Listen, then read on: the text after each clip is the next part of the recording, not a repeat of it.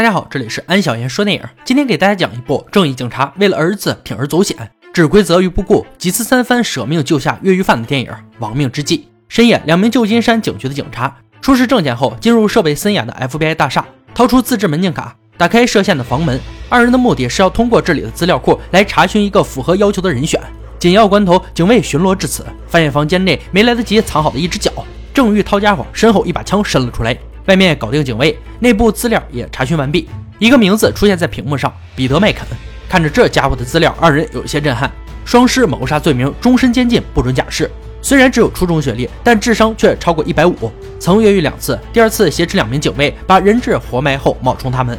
被捕后没有丝毫悔改之意，两年后再犯，险些被处死。为什么是险些呢？如此罪大恶极的人来说，凌迟都不为过吧？导演为了剧情，是不是有些太牵强了？并不是，现实中比麦肯还残暴的犯人大有人在，也并没有被判处死刑。感兴趣的小伙伴可以点击右上角按钮。安哥的朋友仙人球对案件有过解说。回归电影，需要彼得的警察名为法兰克。为了什么？我们暂且按下不表。镜头给到监狱，臭名昭著的彼得就在这里，终身监禁也没耽误他锻炼身体，让安哥不禁怀疑这里能不能关住他。警卫为其铐上手铐后，打开牢门，带彼得去见探访者，也就是法兰克。此时我们才知道法兰克的目的。他九岁的儿子得了血癌，需要骨髓移植。彼得是唯一一个骨髓能和他儿子配对的人。不过目前来看，彼得没有做好捐献的准备。来到医院，医生下达最后通牒：儿子麦特的病症已经开始加重，再不移植骨髓就来不及了。法兰克搂住病床上的儿子，强忍泪水，轻声告诉他：找到骨髓捐赠人了。懂事的麦特告诉法兰克，如果他不同意或是发生排斥现象，我想要你知道，没关系，你已经尽力了。此话一出，硬汉法兰克的泪水终是夺眶而出。伤感之际，一通电话打来，彼得要见见麦特，看他是否值得自己去救。探访室内，彼得告诉眼前九岁的男孩，他同意捐献骨髓了，但需要法兰克答应几个条件：抽烟的特权，使用监狱图书馆，咖啡加四块方糖，以及把他从监禁室放出来。这些条件听起来并不算过分。局长帮忙说服了州长和典狱长，法兰克的儿子有救了。再看彼得这边，他提出这些要求，真的只是想在监狱过好一些吗？当然不是。别忘了，他可是越狱过两次的罪犯。签下捐赠同意书，交给狱警。待其离开后，彼得解下鞋带，一段系在手腕上，一个用力，硬生生掰断了拇指。剧烈的疼痛传来，彼得愣是一声没吭，走出禁闭室，来到犯人活动的广场，找到监狱内出名的毒贩分子，要求他给自己弄点装在密封玻璃瓶里的抗药剂。面对彼得的淫威，毒贩不敢不从。接下来进入图书馆查询资料，适合做骨髓捐赠的医院只有一处，隔壁就是监狱。两栋楼之间由横梁过道连接，监狱年代久远却不老旧，两尺厚的钢筋水泥墙，入口有一尺厚的钢梁，由电脑控制，确保彼得做完手术后就能移到牢房。趁着取药的功夫，彼得从毒贩手里拿到抗药剂，用线绳拴住玻璃瓶，另一端系在自己牙上，喉部一阵蠕动，玻璃瓶便咽了下去。再拆开打火机上的火石，固定在指甲缝。抽烟不是重点，小小火石才是目标。一切都在手术开始前准备就绪，直升机加警车护送彼得顺利到达医院。门口有警犬接应搜身，却被彼得张口喝退。穷凶极恶的罪犯连警犬也要退让。医生们推着捆绑严实的彼得进入手术室，双手铐着手铐，没法进行手术，只能先将手铐打开。趁大家注意力都在自己手上时，彼得喉咙蠕动，抗药剂进入嘴里咬碎，躺到病床上，双手又被束缚，却没人注意到彼得的大拇指。麻醉师很快为他注射了麻醉剂。眼见这个暴徒闭上眼睛，麻醉剂指数却始终没有下降。就这么点功夫，彼得右手已经挣脱了束缚。医生察觉不对，上前查看，却为时已晚。抄起氧气管，滑动火石，引发大火。靠近的人员都被吓退。警察冲进房内，开枪击中彼得大腿，自己也被火枪点燃。随后赶到的法兰克只能先救人，眼睁睁地看着彼得从另一边出门，拿起除颤器便钻进了垃圾通道，直直滑进了地下洗衣间。法兰克一马当先赶到，彼得早已不见了踪影。这家伙顺着通道又爬到另一层，来到激光治疗室，挟持医生帮他割断脚镣。又来到急诊室，挖出子弹缝合伤口。这期间依旧一声不吭，倒是一条硬汉。医院内的警察已经被惊动，自知逃跑无望，彼得果断挟持了医生。面对如蛆复古的法兰克，他并不害怕。死人的骨髓是不能用的，这家伙为了儿子肯定不敢开枪。不但如此，为了保住彼得性命，法兰克还用眼神提醒彼得身后有人。拉开帘子，果然有名警察持枪而出。彼得挟持医生转身，要求法兰克把枪踢过来。手中有了枪就更有底气，但持枪的警察可没有把柄在彼得的手上，满脸写着“你敢跑，我就敢开枪”。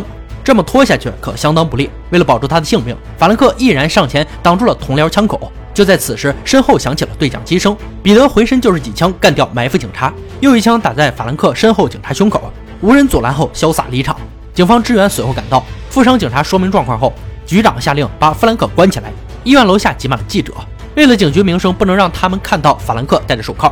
救子心切的法兰克果断向记者爆料，警察放跑了彼得。此言一出，引起轩然大波。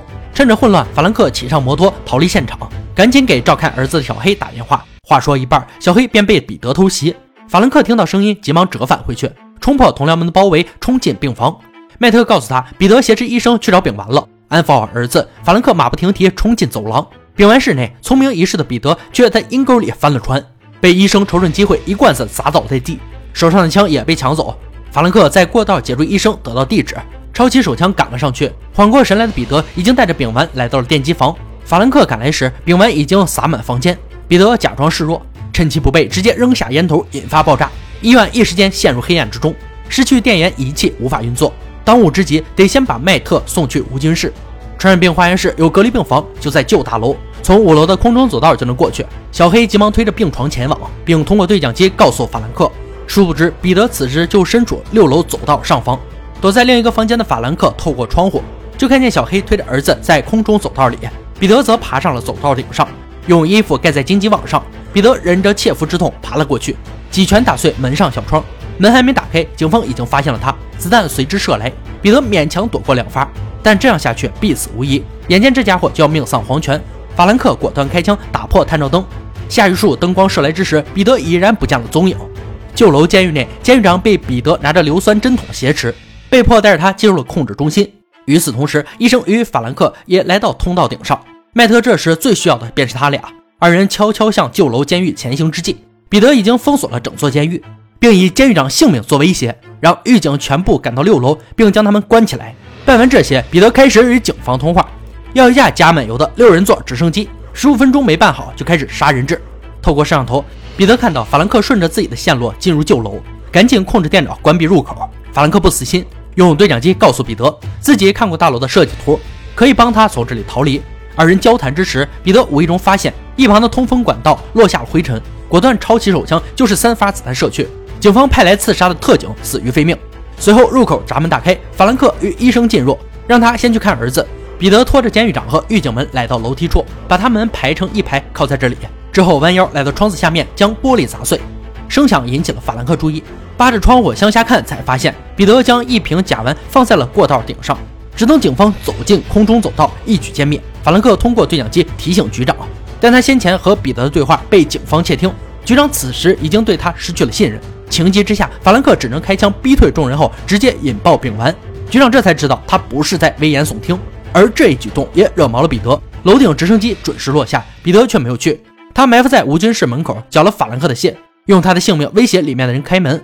麦特救父心切，毅然决然按下了开关。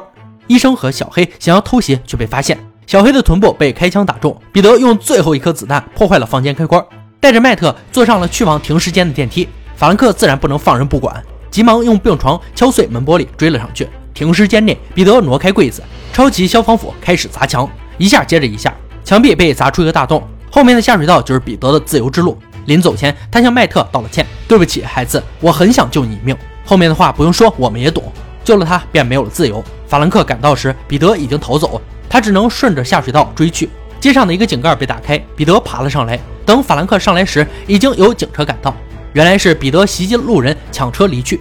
法兰克亮出警徽，上了警车，直追而去。通过车上的无线电，得知了彼得去向。在即将到达卡卡瓦努铁桥时，有了主意。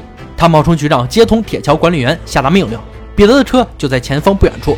法兰克追上后，一个急转，逼得彼得驶向铁桥。自己则紧跟着驶下公路，抄近道跟上，也不心疼警车。通过对讲机指挥管理员在彼得到达前升起铁柱。不死心的彼得打开车门徒步逃脱。法兰克又命令管理员升起大桥，彻彻底底将彼得逼上了死路。局长的直升机紧跟着到达，彼得这个暴徒对着油箱就是两枪。直升机上的警员开枪，却被法兰克拦下。直升机冒着浓烟离开，找地方迫降。彼得起身就跑，法兰克开枪再次击中大腿，二人一前一后从桥上落入水中。法兰克拖着负伤的彼得游上岸，坐上了救护车。车内，法兰克捏着彼得的手，求他别死。这个暴徒终于被感动，答应捐献骨髓。小麦特成功活了下来。病床上虚弱的彼得刚醒过来，就有警卫上前询问。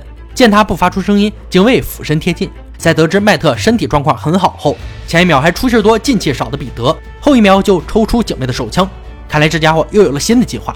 电影呢到这里就结束了。一九九八年的《亡命之际》在今天看来也是一部精彩的动作惊险片。电影结合了多种元素，都玩的像模像样。正反派两个角色也都是胆识过人的硬汉做派，有斗智斗勇的成分，有高峰对决的成分，有亲情至上的成分，也有反英雄的成分。几种类型融合在一起，也没有什么突兀感，应该算是一部非常成功的电影。但实际上，《亡命之戒》从票房和口碑上来看都不算成功，甚至鲜为人知，属于被遗忘的电影。毕竟反派最后没死，不符合社会价值观嘛。好了，今天解说到这里吧。想看更多好看电影，可以关注安小言说电影。我们下期再见。